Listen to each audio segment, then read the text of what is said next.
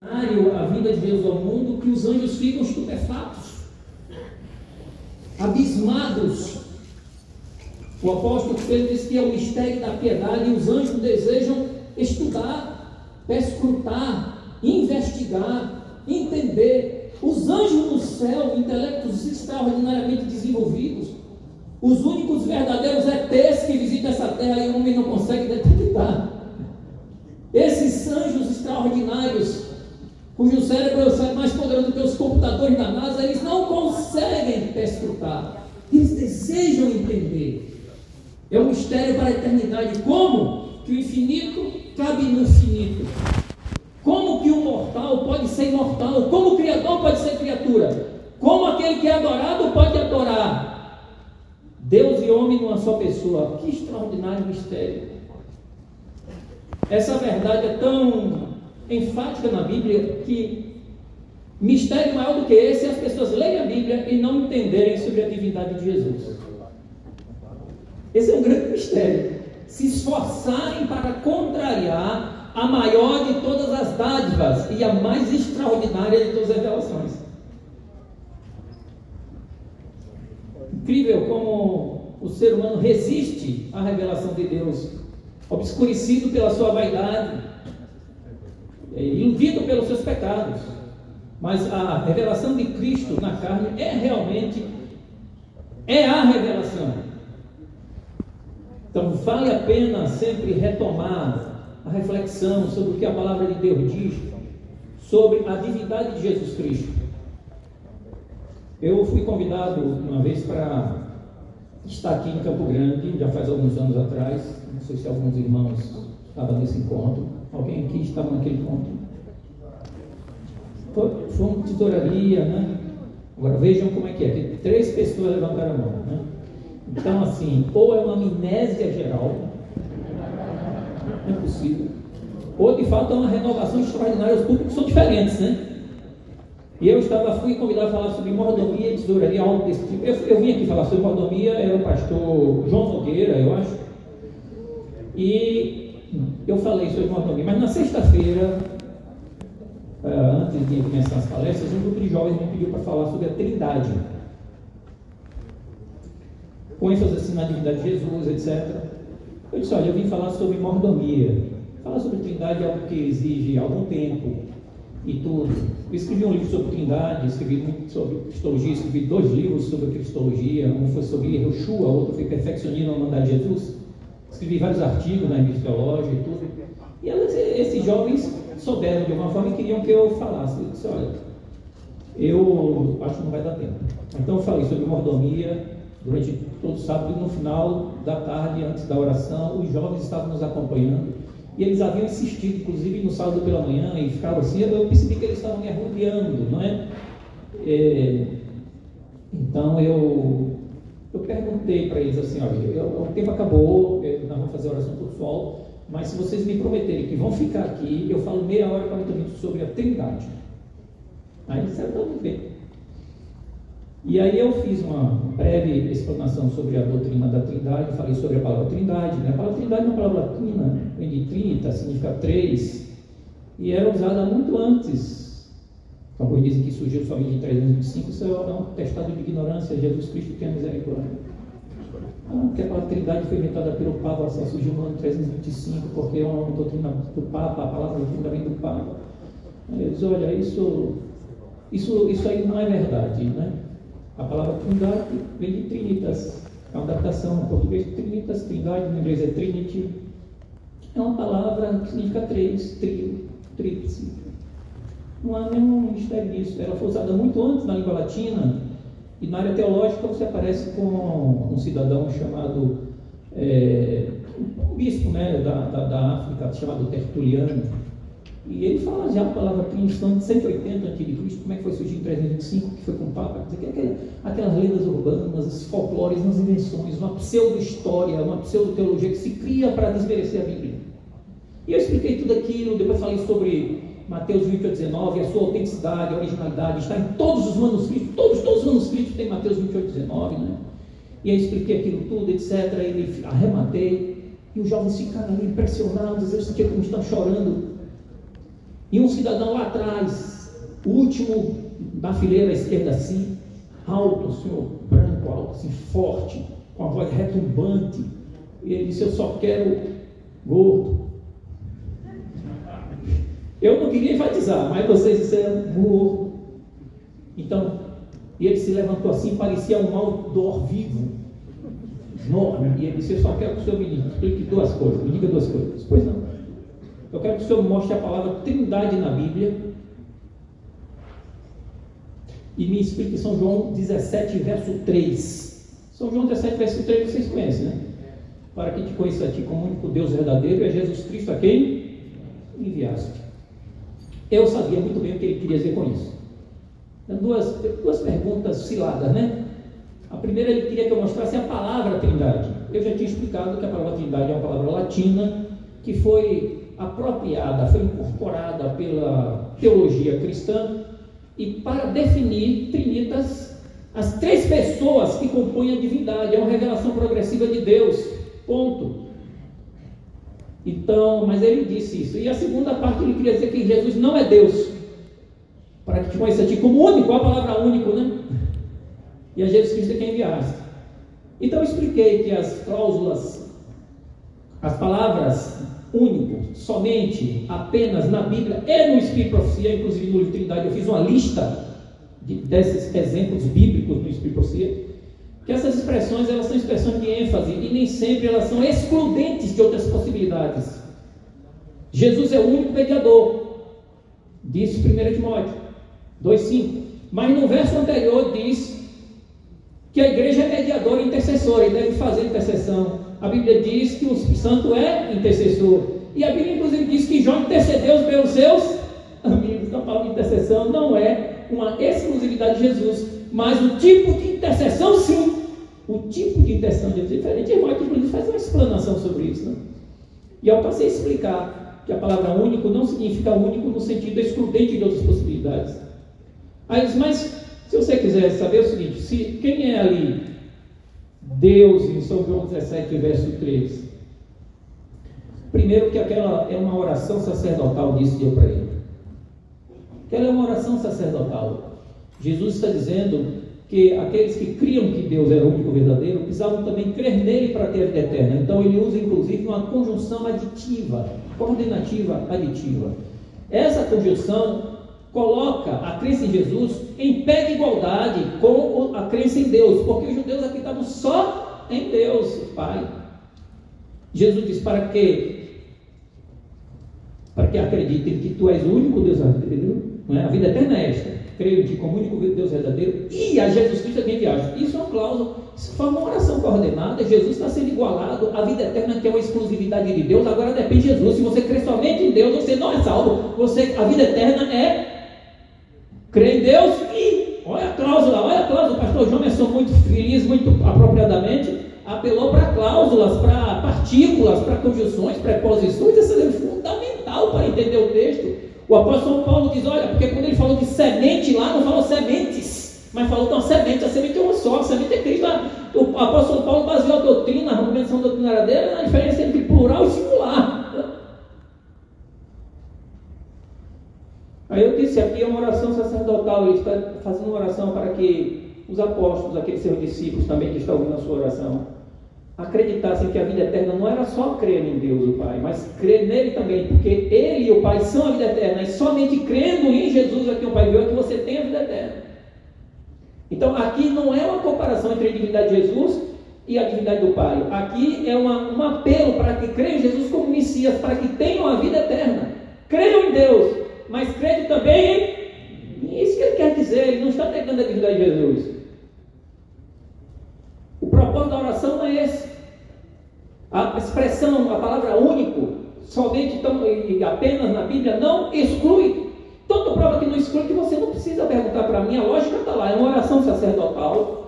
E a própria expressão, a vida eterna é essa, que creio em ti como único Deus é, e em Jesus Cristo, mostrando que Jesus é Deus igualmente, porque no Antigo Testamento o único Salvador é Jeová. E agora ele está dizendo que a vida eterna, a vida eterna, a salvação é de crer em Jeová, mas crer nele também se equipara. Isso é que nós chamamos uma passagem de equiparação. Uma equiparação. Não, se a pessoa dissesse, olha, a vida eterna é essa, que vocês creem em Deus e creem no Demóstenes. Isso não, isso é blasfêmia. Não cabe, não compete, não, não, não, não parece aceitável. Mas creiam que a vida eterna é essa. Creio tipo o único Deus verdadeiro, mas Jesus Cristo é quem vier. Aí, aí sim, encaixa. Mas se essa minha explicação não lhe é razoável ou aceitável, não tem problema. Pergunte para alguém mais abalizado do que eu. Você pergunta para o próprio João. Quem escreveu São João 17, verso 3 foi o próprio apóstolo João. Então você vai perguntar para João: Ô João, eu fiz essa dramatização rapaz. Ô João, aqui em São João 17, verso 3, que você escreveu, você quer dizer que Jesus não é Deus? Aí, João vai dizer: Não, meu filho, vá no capítulo 1, verso 1, do mesmo evangelho. Lá diz assim: Olha como eu escrevi. No princípio era o verbo, o verbo estava com Deus, o verbo era Deus. Então não é isso que eu estou dizendo para você. Leia direito, isso é um problema de leitura, entendeu? Não é o meu ensino. Eu falando assim, é pare bem. Mas se você não acredita na minha explicação, nem na explicação de João, vá em São João 20, 28, 28, 28, 20, que tem Tomé. 20 e 28. Né?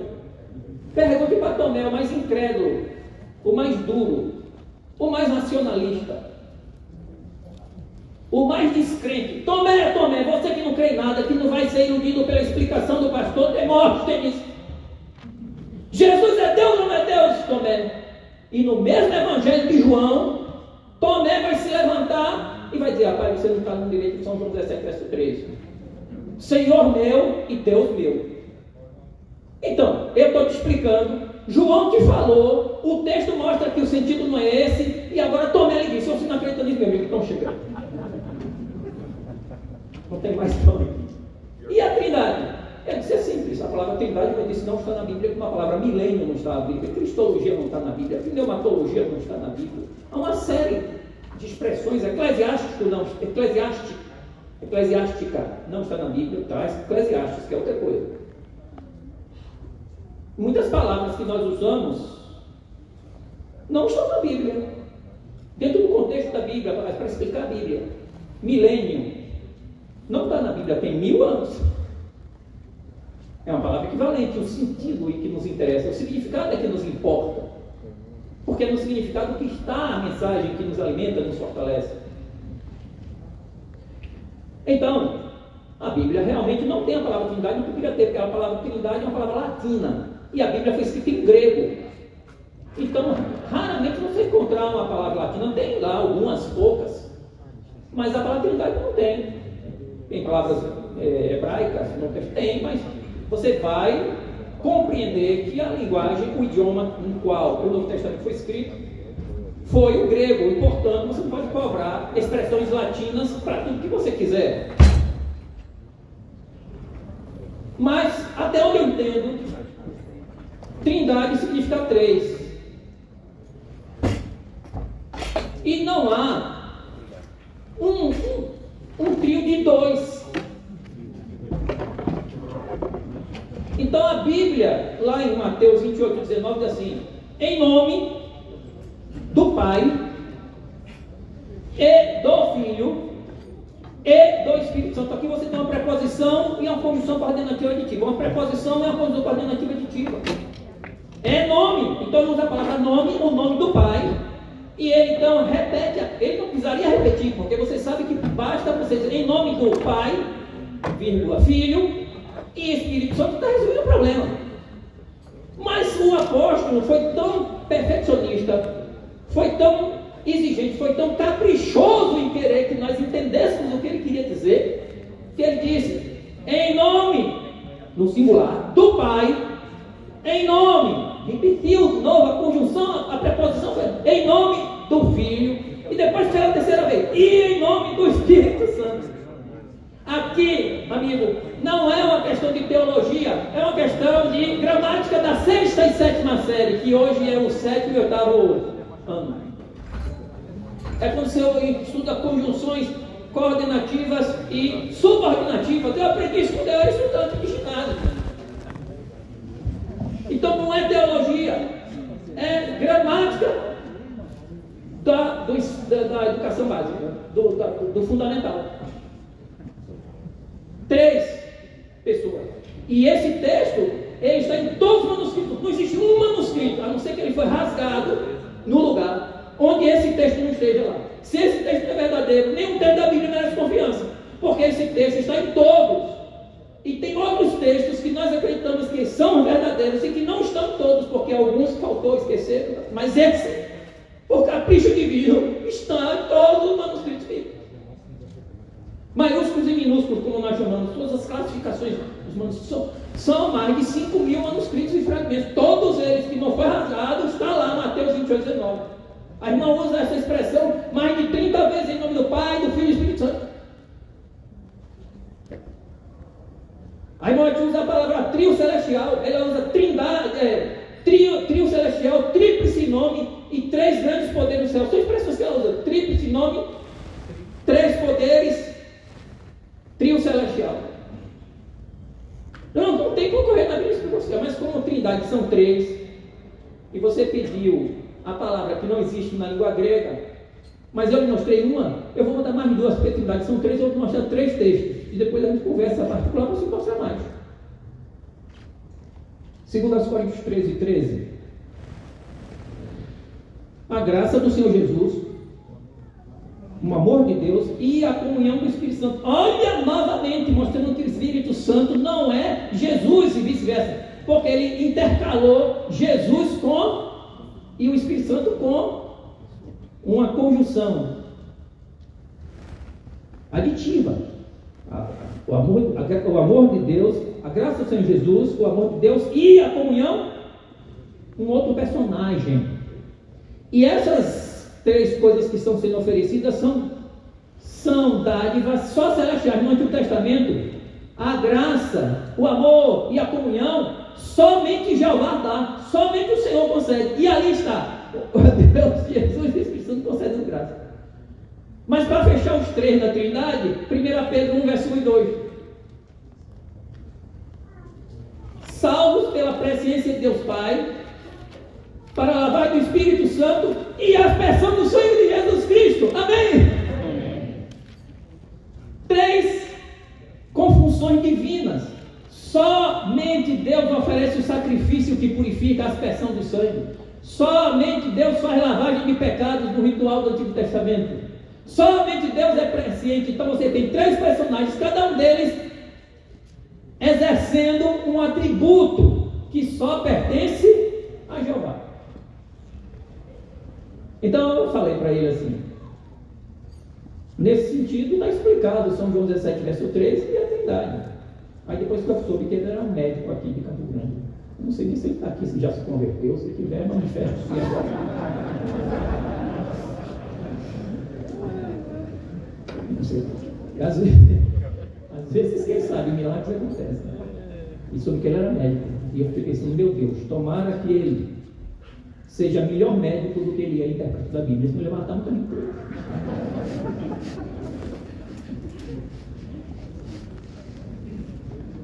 A divindade de Jesus é importante para nós. Porque a única diferença fundamental é, é, para os cristãos é a encarnação do Filho de Deus. Eu estava em Jerusalém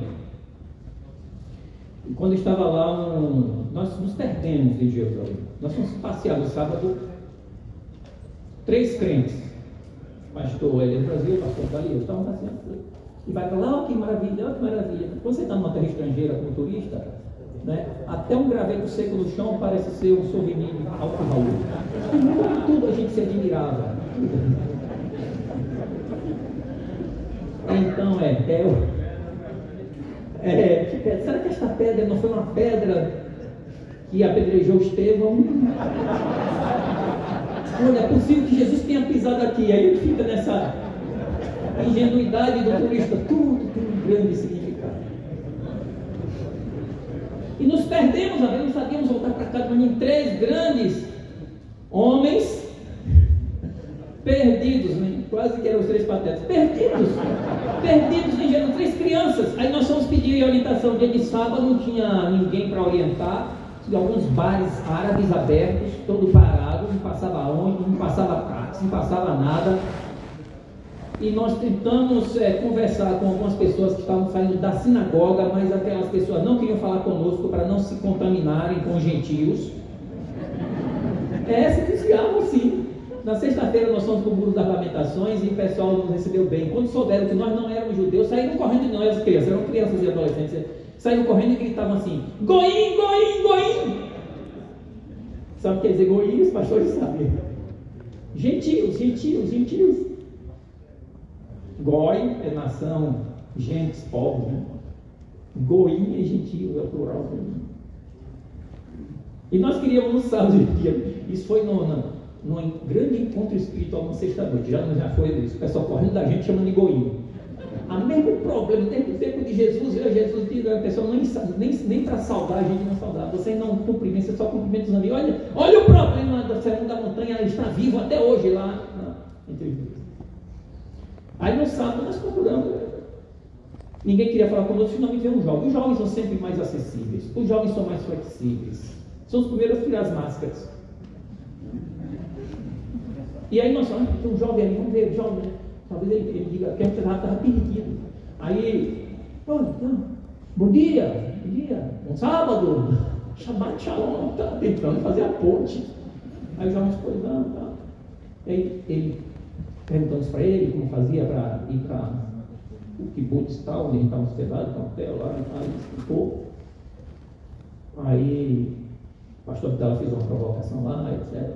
Eu perguntei para ele assim, mas me explica uma coisa, como é que você lida com a passagem de Isaías 9, 6, 9 verso 6? Porque o menino nasceu, o filho nasceu, o principal está sobre seus ombros, o seu nome será maravilhoso, conselheiro, Deus forte, Pai da eternidade. Como é que esse menino que vai nascer pode, pode ostentar esses títulos e estas honras? Aí eu assim, bom, rapaz, eu nunca pensei nisso não. Vocês sabem que é uma coisa para fazer. Eu vou procurar investigar esse negócio. Se procura investigar. Porque para Deus nada é impossível. Nós somos criaturas, mas somos feitos à imagem e semelhança dele. E ele desceu do céu à terra e nos honrou, tomando a nossa forma, para que, como um cordeiro, pudesse morrer nesse lugar a, a morte eterna nós pudéssemos ter. E ele, tá certo, olha, vamos por aqui então. E nós saímos dali orando por ele. Não sei também o que foi feito esse jovem. Se Jesus é, tenha orientado ele nos caminhos da compreensão da revelação máxima de Deus. Né? Eu tenho aqui um livro. Esse livro, eu, é o seguinte, eu, muito curioso, eu fui professor de Cristologia, doutrina de Deus durante muitos anos no Saúde. E aí, um, colega teve nos Estados Unidos, eu pedi que ele comprasse uma coleção de obras raras de Ellen White que estavam sendo disponibilizadas. É, obras que não podiam sair da biblioteca, mas depois eles fizeram aquisição de. conseguem obras em melhor estado obras antigas, e disponibilizam aquelas obras raras, obras antigas de Ellen White. Esse aqui é um livro dela, eu tenho uma coleção completa do, é, do Grande Conflito, a série Conflito toda original, assim, de 1877, esse aqui. 1877 aqui é da, do Colégio Nossa Teologia, a biblioteca do Emmanuel College, e aqui tem escrito livros antigos e raros, não devem ser tirados da biblioteca. Né? Nós somos tirados, tudo tem um dia que chega a ser. tudo tem seu dia. Escrito assim, a gente não, não consegue mudar as realidades da vida, né? É, bom, aqui, logo no princípio, da, quando a gente abre esse livro aqui, ela começa a exaltar Cristo, falar de Cristo como, como alguém especial mesmo. Ela diz assim: O Filho de Deus, na, ela, desculpe, vou ver outra aqui, porque eu quero, eu sei que eu tenho não permite ficar lendo muitos textos, então, é, vamos dizer assim, a salvação da, do homem caído foi encontrada a um tal imenso custo a um tal início, custa a página 11 desse livro aqui, que é o livro é, o grande conflito é a parte dos, das vidas, ensinos e milagres de Jesus. Diz assim, foi conseguido a um tão alto custo e não poderia ser compreendida, não pode ser compreendido é, o divino mistério de que a majestade do céu, igual a Deus, devesse morrer pela raça humana. Realmente o anjo vai entender isso, né? Olha, foi um alto custo que não poderia ser plenamente entendido. Que o, o, divino mistério de que a majestade do céu, igual a Deus, deveria morrer pela raça rebelde. Ela repete essa frase há vários lugares onde essa mesma expressão aparece. Eu marquei aqui, é, nessa aqui, diz assim, interessante. Depois aqueles são furiosos, tipo Tomé, querem botar o dedo na chaga tal. Aí eu, venham, venham aqui beijar essa relíquia sagrada dos Adventistas. Então aqui diz assim. É porque nós temos toda essa, essa coisa, né? O humilde Nazareno afirma sua nobreza, real nobreza. Ele se levanta sobre a bondade, joga fora a aparência do pecado e vergonha, despreza a aparência do pecado e vergonha, e se revela o honrado dos anjos, o Filho de Deus, igual ao Criador do universo. Então, ele não. O que é que acontece diante dos anjos? Ele despreza a vergonha, despreza tudo e se revela. De uma forma que os anjos não, não entendiam. Os anjos, os anjos, quando a gente lê o, o livro é, Patriarcas e Profetas, História da Redenção, a gente entende que os anjos eram meio assim, despreparados doutrinariamente. Eles estavam sendo doutrinados sobre o caráter de Deus. Eles estavam vendo o poder criador de Deus, acompanhando Deus criar as coisas. Eles estavam sendo doutrinados, irmão.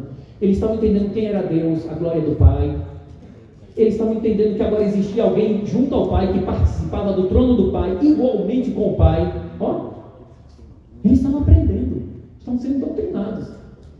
E a revelação de Deus era progressiva no céu. E o diabo se rebelou da classe doutrinária, não gostou dessa história de que tem alguém que é igual a Deus, era mais importante do que ele. Ele pensou que ele era o bababã e, e não deu certo.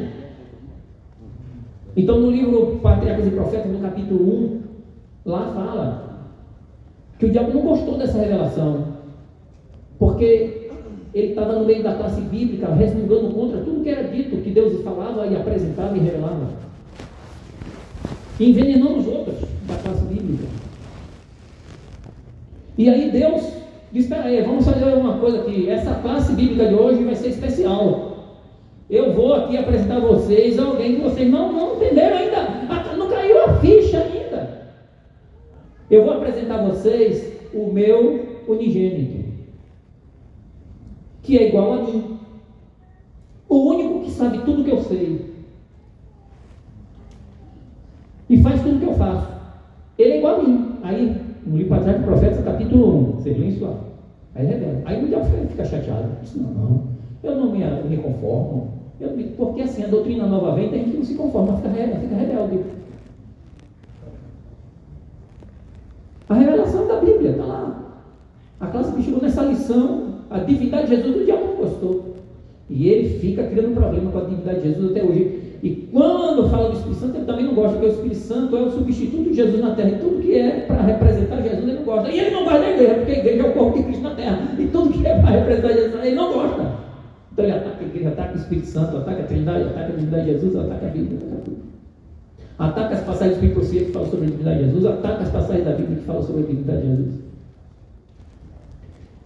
E aí até recentemente alguém estava dizendo assim para mim, há um tempo atrás, né? Jesus não era Deus não, foi Deus que fez com que ele fosse um, um Deus assim. Porque Deus é Deus pleno, certo? E Jesus é Deus, mas é Deus 1.0, entendeu?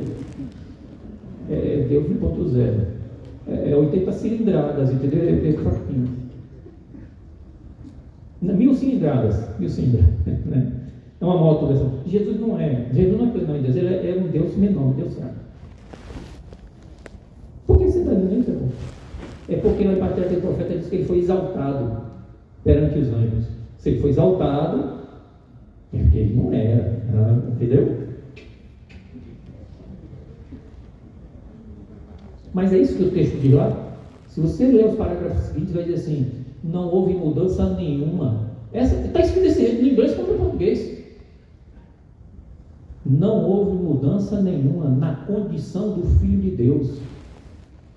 Aquela apresentação que o Pai fez foi para responder às acusações do diabo. Exatamente a exaltação foi para desfazer a descrença do diabo que você está apoiando aí. Entendeu? Então ele foi exaltado. Exaltar não quer dizer que vai dar alguma coisa que a pessoa não tem. Exaltar na Bíblia, na maioria das vezes, é reconhecer o que a pessoa já é. O Salmo 29, por exemplo, diz assim: Dai ao Senhor força e poder. Nós não é Jeová.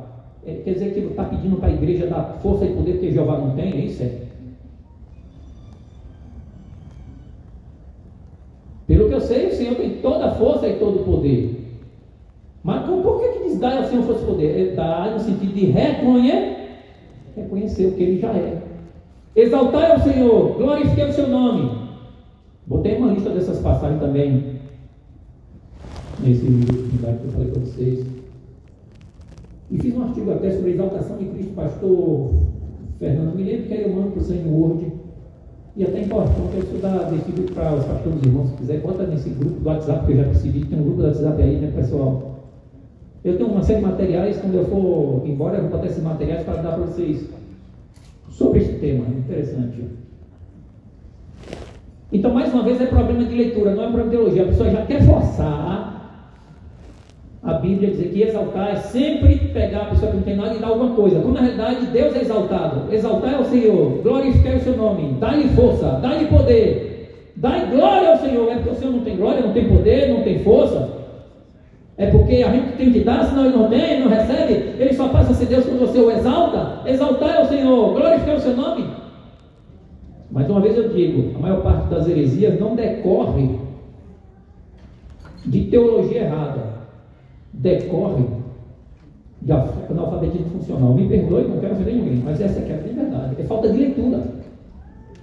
Às vezes é má vontade também. Partidarismo, ideologicismo, com as coisas espirituais. Então a pessoa já ideologiza que Jesus não é Deus, então tudo que for afirmar, ele diz, não, isso aqui é falso, isso foi forjado, isso é falso. Ele vira o juiz da palavra. Mas nós temos uma grande. Deixa eu pegar aqui meu horário até 10 e. Cadê? Mas nós temos uma sequenciazinha que eu quero apresentar para vocês. A primeira delas é a seguinte: existem passagens explícitas gente que Jesus é Deus explícitas. O princípio é o verbo, está com Deus, é para Deus. Aí eu fiz uma relação, uma relação bíblica. Essa relação é comum, os anciãos conhecem muito. Né? Você tem expressões no capítulo 1 de Hebreus extraordinárias. Todas as passagens que falam de Jeová como sendo Criador são aplicadas a Jesus. Jesus é divino. Ou você vai ter que pegar a Bíblia e sair rasgando página por página, tudo exemplo, eu vou só rapidamente pegar aqui para vocês. É, Hebreus capítulo 1, para a gente. Hebreus capítulo 1. Eu quero destacar com vocês algumas passagens, que nós vamos estudar a palavra primogênito, vamos estudar a palavra unigênito, vamos estudar a expressão eu hoje te gerei, e os seus significados bíblicos, dentro da Bíblia mesmo. Mas agora eu quero destacar só as passagens explícitas, onde diz assim: é, capítulo 1, versículo 2 e 3, assim: Nesses últimos dias nos falou pelo Filho, a quem constituiu herdeiro de todas as coisas, pelo qual também fez o universo. Ele que é o resplendor da glória e a expressão exata do seu ser sustentando todas as coisas pela palavra do seu poder, depois de ter feito a purificação dos pecados, assentou-se à destra da majestade nas alturas. Note o que ele está dizendo aqui. Ele é o resplendor da glória. Quer dizer, Deus tem uma glória e essa glória resplende. Tem? Tem ou não tem? Deus tem o resplendor da glória. Quem é o resplendor da glória? É uma luz? É o sol? É uma galáxia?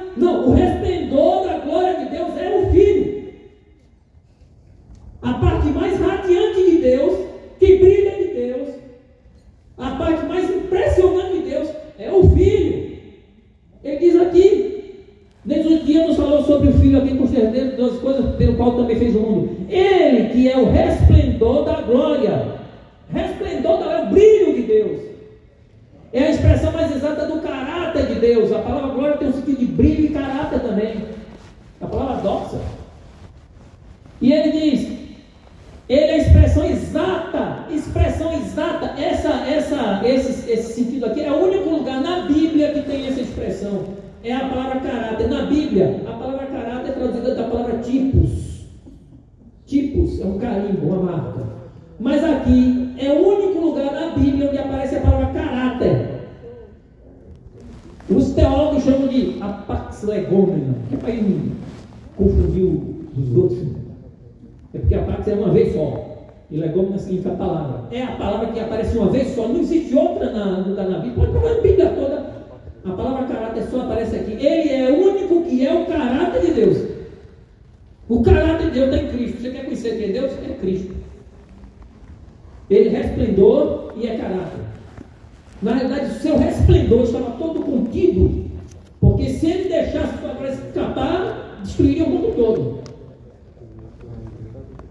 O resplendor. E esse filho, que é glória, que é o caráter de Deus exato, exato, não falta nada. Tudo que Deus é está em Cristo, não falta nada na dica de na dica de na dica, entendeu? Nem um átomo. Ele não é um Deus de segunda categoria, pequeno lá, falando com Deus grande.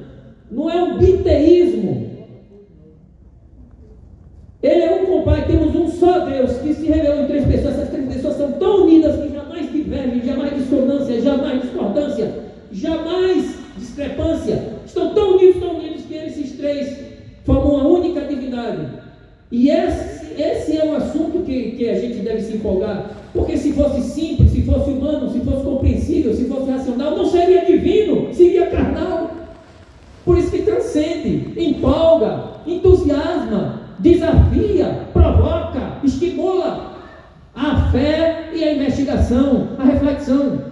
Porque nós, seres humanos que somos um só, divergimos de nós mesmos, entramos em conflito com nós mesmos, destruímos a nós mesmos, nos mutilamos, nos matamos, nos oprimimos. É verdade ou não é? Os psicólogos sabem que nós somos um ser dialógico, temos dois eus dentro de nós dialogando, brigando, às vezes discordando, criando conflitos. E alguns falam até de um trialógico. É, somos seres trialógicos, nós três eus brigando. Três eus, as desarmônicos. Somos pessoas partidas, rompidas, fragmentadas. Mas a Trindade três é uma divindade harmônica, mais harmônica sendo três do que nós sendo um, que vivemos em conflitos internos constantemente e só encontramos a paz quando a divindade mora em nós, ensina-nos como viver em paz, sendo um. Mas aqui está o caráter de Deus expresso em Cristo. E aí ele vai dizer assim, no verso 6 assim, e novamente eu introduzi o primogênito do mundo, dizia todos os anjos de Deus o adoram. Ele merece adoração, só Deus pode ser adorado. O Deus verdadeiro não pode adorar um Deus de segunda categoria. Idolatria seria, entendeu? E então ele aqui diz que os anjos de Deus são ministros de Cristo. Essas passagens no Antigo Testamento se referem a Jeová, agora está falando de Cristo. O teu trono, ó Deus, é para todo sempre, diz aí o verso 8, acerca do filho. O teu trono, ó Deus, é para todo sempre. Nós aqui está falando de Deus no Antigo Testamento, está dizendo esse Deus do Antigo Testamento é o filho que encarnou, aquele que fez carne, São João 1,14. Para que todo aquele que nele crê não pereça, mas tenha a vida eterna. E ele vai dizendo, esses são argumentos contundentes. E um argumento duro para hebreus, que está falando para judeus convertidos aqui, eles têm que ouvir isso. É a doutrina dura para o judeu. Entende? Essa é a doutrina dura, porque ele entra logo de sola. O autor dessa epístola entra logo de sola. Ele é a expressa imagem. Ele é a glória, o esplendor da glória. Ele é o criador de todas as coisas. Ele é quem sustenta tudo. E foi ele que se tornou carne e veio morrer, fez expiação pelo nosso pecado, subiu e voltou para o lugar de onde ele, ele tinha vindo. Ele é o primogênito que todos os anjos adoram. Ele é aquele de quem se falou: o teu trono, ó Deus, é para todos sempre. Ele é, ele começa dizendo, no verso 10 ele diz, é, ainda diz, no princípio, Senhor, lançaste os fundamentos da terra e o céu sombra das tuas mãos. É ele, esse aqui está falando, é o Filho. O livro de Hebreus é um livro de sola mesmo, é um livro duro. Não tem meias palavras, não tem arrudeio, não tem anestesia. É cirurgia crua da doutrina. E ele diz mais: No princípio, Senhor, lançaste da terra, os céus são das tuas mãos. Eles, os os céus, o universo, eles perecerão, tu porém permanece. Sim, todos eles envelhecerão com veste, também com mantos enrolarás, e como vestes serão igualmente mudados. Tu, porém, és o mesmo, e os teus anos jamais terão fim. Mas imagina, irmão, essa, essa metáfora, essa analogia que ele faz, imagine isso. Ele está dizendo que Jesus é o Criador de todo o universo, que ele nunca muda, e que o universo inteiro é nele como se fosse uma roupa. Ele está usando o universo, as galáxias circulam nele, é isso que ele está dizendo. É um manto. Os sóis, as estrelas, os asteroides, os cometas, tudo circulam nele. E ele chega um dado momento e diz: essa estrela está velha, explode, vamos fazer outra nova. E ele então tira as estrelas, as estrelas se apagam, as galáxias desaparecem. Ele tira todo o universo que se vê como fosse uma roupa, joga no canto e pega outra nova. Veja que grandeza ele está pintando de Jesus. E aí ele está dizendo: veja, isso tudo é isso que eu quero que vocês entendam. Essa grandeza inteira. Encolheu, encolheu, encolheu, encolheu, encolheu, encolheu, encolheu, virou um átomo do ser humano e apareceu na terra. O ventre de Maria. Isso é para Deus, os anjos ficaram com os queixo caído, os anjos ficaram assim. Tiveram vertigem mental, emocional, não entendo isso. Descer tão fundo, nem o anjo consegue aguentar esse, esse mergulho, esse looping divino. De lá de cima ele desceu e subiu. E os anjos imortais ficaram estupefatos, ficaram impressionados, ficaram assombrados, ficaram. O que é que está acontecendo? Tem que tomar um calmante, aguinha com açúcar para os anjos que não aguentam encarar essa realidade tremenda. E eles desejam perscrutar, eles eles desejam compreender o que, está acontecendo. Nós pensamos em duas realidades rompidas, lá e cá, Deus criatura, nada se mistura, ninguém pode ser, nem criatura pode ser Deus, nem Deus pode ser criatura. Tudo bem, quem está embaixo nunca pode subir, mas Deus virá uma criatura e não dá. E então Jesus torna criatura. Por isso na Bíblia aparece passagens falando dele como criatura e passagens falando dele como divino. Em Jesus todas as contradições se harmonizam.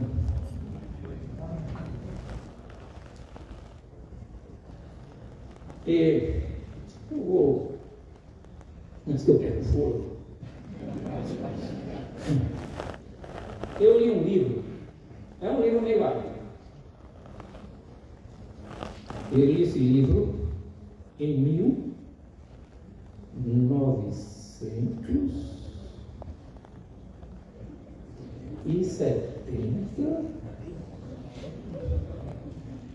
Foi 1979, acho. Foi 1979 para 80. A Pessoa de Cristo, de Jesse Berkauer. Um dos pastores aqui devem ter lido, fizeram uma de cristologia. ele tem uma parte muito larga da história da psicologia, depois entra na parte da cristã. E Berkauer, ele fala, ele, ele aborda um grande problema. Eu estou esse grande problema aqui. As pessoas querem assim, afinal de contas, quem morreu na cruz foi a humanidade de Jesus? Oh, foi a divindade. Agora não vai ter que ler todos os textos que estão neste livrinho e aqui na Bíblia Fundamental eu vou fazer uma síntese para você. O irmão diz que a divindade não morre. Isso está no diretor nações. A divindade não morre, a humanidade é que morre. Porque a humanidade é mortal. A divindade é imortal. No mesmo capítulo que ela diz isso, no mesmo, no mesmo, no mesmo, no mesmo, no mesmo, não é no outro, não. E no mesmo livro, no livro diz assim: se a morte fosse a morte só de um homem, mesmo homem, na condição de Adão de cair, não teria redenção para nós. Mas a senhora não bebia cerveja, não fumava nada. Como é que a senhora vem dizer, senhora disse aqui, que queimou a humanidade, certo? certo, certo. Agora a senhora diz aqui que se foi só a humanidade que morreu, nós estamos perdidos. A senhora vai dizer que tinha que ser alguém cuja vida valesse igual à lei de Deus. Que fosse alguém que valesse a vida de Deus, porque Deus é que foi ofendido. Então tinha que ser alguém que valesse a vida de Deus para poder pagar o preço. Como é que, que faz isso aí? Como é que isso funciona?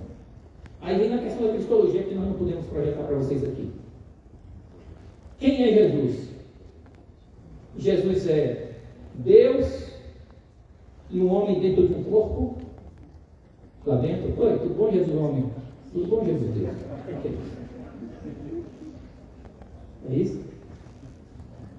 Isso tem um nome em teologia, né? na história mesmo, vocês conhecem toda essa história. Né? Outros dizem que assim, misturou Deus com homem, misturou tanto que Jesus não é nem, nem, mais homem, nem mais Deus. Misturou. É um monofisismo, Eutiques. Só que estudarem, vocês sabem essa história. Essa briga toda. Não, misturou não. Se misturou, Deus não é mais Deus, ele virou um Deus. Se misturou, o homem não é mais homem, ele é um super-homem. Então não pode misturar. Mas também não pode separar.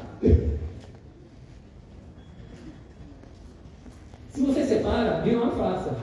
Aí chega lá, ó, ó, ó Jesus, homem, você morre lá e eu fico aqui, tá bom? Mas tem que ser um sacrifício divino, um sacrifício com a vida igual a de Deus. Eu sei lá, ela morre e fica por faz conta. Uma farsa planejada. Não pode ser nestorianismo, que separa. Porque diz que a natureza humana é assim. A natureza de Cristo era assim, era com duas tábuas. Colou a, a natureza humana para a natureza do cara, mas eram duas tábuas separadas lá dentro entendeu? O corpo dentro do corpo. Aí o outro vem e diz, não, misturou assim e fez assim. Massa de modelar que a criança pega uma massa, minha neta faz isso, pega uma massa de uma coisa, faz assim, faz, faz, faz, né? aí depois mistura, você não sabe mais o tal amarelo, nem o tal azul que vai para verde, não é isso? Aí fizeram isso com Jesus, é o monofisismo. Não, não, não. Não é uma coisa nem outra. Senão Deus deixa de ser Deus, o homem vira super-homem. Do lado de cá, como é que fica isso? Aí Bertalvin sai com uma história que eu conto sempre depois que o tempo acaba, que é para poder ninguém deixar eu barato. É o seguinte. É o seguinte.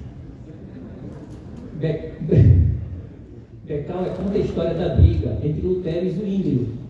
Zwinglio foi um reformador lá de Genebra, da região que faz memória. E estava o Lutero na Alemanha. Aí o Zwingli, é um cara muito inteligente, tal, ele não, não, encontrou uma forma de explicar a coisa, aí o Zwingli disse assim, ó, na verdade é o seguinte, isso é uma espécie de sinédoque teológica, entendeu? Quando Jesus morreu lá, morreu só a parte humana. Mas como a parte humana era a encarnação do verbo, é como se o verbo tivesse morrido, entendeu? É assim, é uma, é uma parte pelo todo. Morreu um pedacinho de Jesus, que foi o pedaço humano, aí faz de conta que morreu tudo, entendeu? Aí Lutero leu o, o folheto do livro, né? Aí Lutero diz, vai escrever outro folheto. Cuida-te, cuida-te do com essa tua.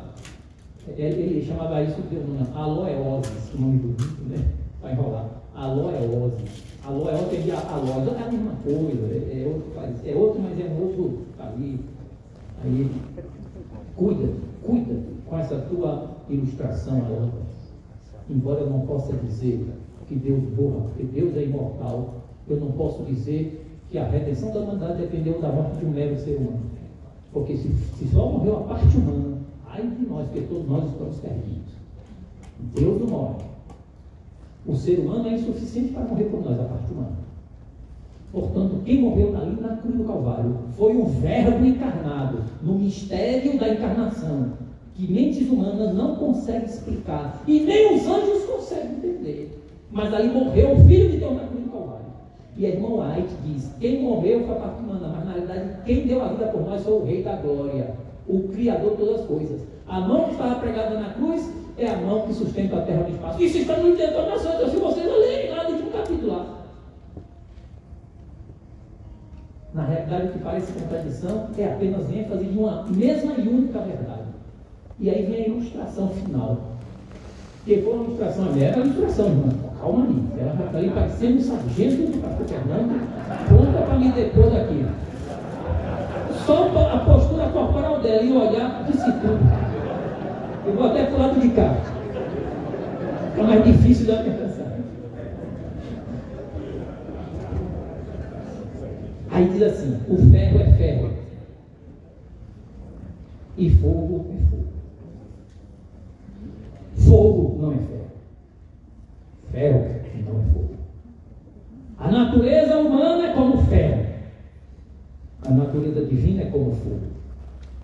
Mas quando o ferro vai ao fogo e o ferro fica incandescente, o ferro continua sendo ferro e o fogo continua sendo fogo.